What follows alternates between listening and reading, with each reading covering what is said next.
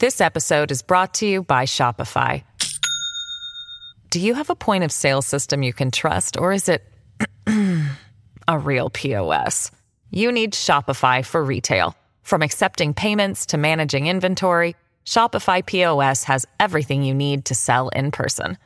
Go to shopify.com slash system, all lowercase, to take your retail business to the next level today. That's shopify.com slash system. Bienvenue.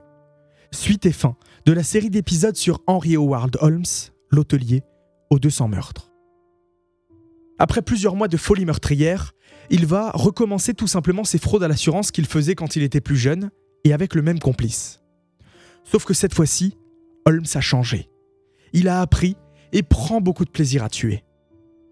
Il va donc cette fois-ci véritablement tuer son complice pour récupérer l'argent de l'assurance.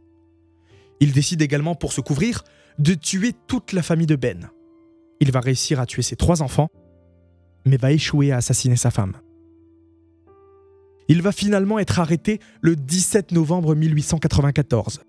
Et c'est seulement à ce moment-là que les enquêteurs comprennent qu'ils ont mis la main sur un tueur en série, le tout premier de l'histoire des États-Unis.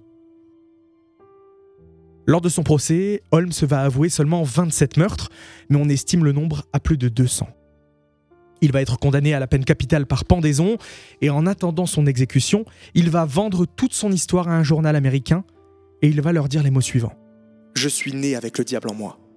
Je ne peux nier que je suis un assassin, pas plus que le poète ne peut nier l'inspiration qui le pousse à chanter. Deux ans plus tard, en 1896, Holmes est pendu dans la prison du comté de Philadelphie et conformément à ses dernières volontés, il est enterré sous deux tonnes de béton. Certains disent qu'il ne voulait pas qu'après son décès, son corps subisse le même sort que celui qu'il a infligé à ses victimes. D'autres pensent qu'il était véritablement le diable, et qu'il ne voulait tout simplement pas que les gens l'apprennent en examinant son corps. Et depuis sa mort, de nombreuses légendes courent. Il se dit que le tonnerre a retenti au moment où sa nuque se brisait.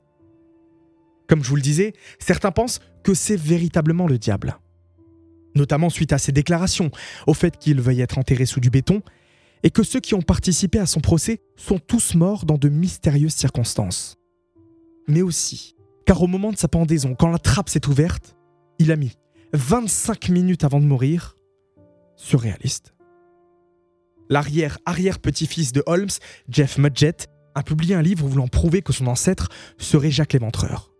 Effectivement, Holmes était à Londres lors des crimes de Jack l'Éventreur. Il correspond au portrait robot qui avait été établi à l'époque, et des experts disent que l'écriture des deux tueurs sont pratiquement identiques.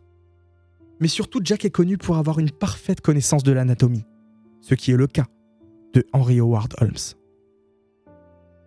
Tous ces éléments ne sont bien sûr que des suppositions, mais les similitudes entre les deux tueurs en série sont troublantes. Mais la rumeur qui est le plus revenue, c'est qu'il aurait réussi à soudoyer les gardiens. Le Chicago Daily a écrit en 1898 Dans les deux heures qui ont suivi la pendaison, un véhicule des pompes funèbres transportait un cercueil qui a quitté la cour de la prison. Il était censé transporter le corps de Holmes. Au lieu de cela, il transportait Holmes, vivant. Pour faire définitivement taire ces rumeurs, un juge a autorisé l'exhumation de son corps début 2017, plus de 110 ans après son exécution. Dans un premier temps, les scientifiques sont tombés sur un tombeau entouré de béton et avec à l'intérieur un cercueil vide. Tout le monde était sous le choc. Mais en creusant plus, ils ont trouvé un deuxième cercueil, lui aussi entouré de béton, avec à l'intérieur un cadavre parfaitement conservé. Les vêtements d'Holmes se sont intacts et sa fameuse moustache est en très bon état. Donc oui, Holmes est bien mort lors de son exécution. Mais alors, pourquoi y avait-il un cercueil vide? Aussi mystérieux que Jack l'Éventreur, nous n'aurons sûrement aucune réponse. Alors je vous laisse vous faire votre propre avis sur l'affaire terrifiante de Henry Howard Holmes.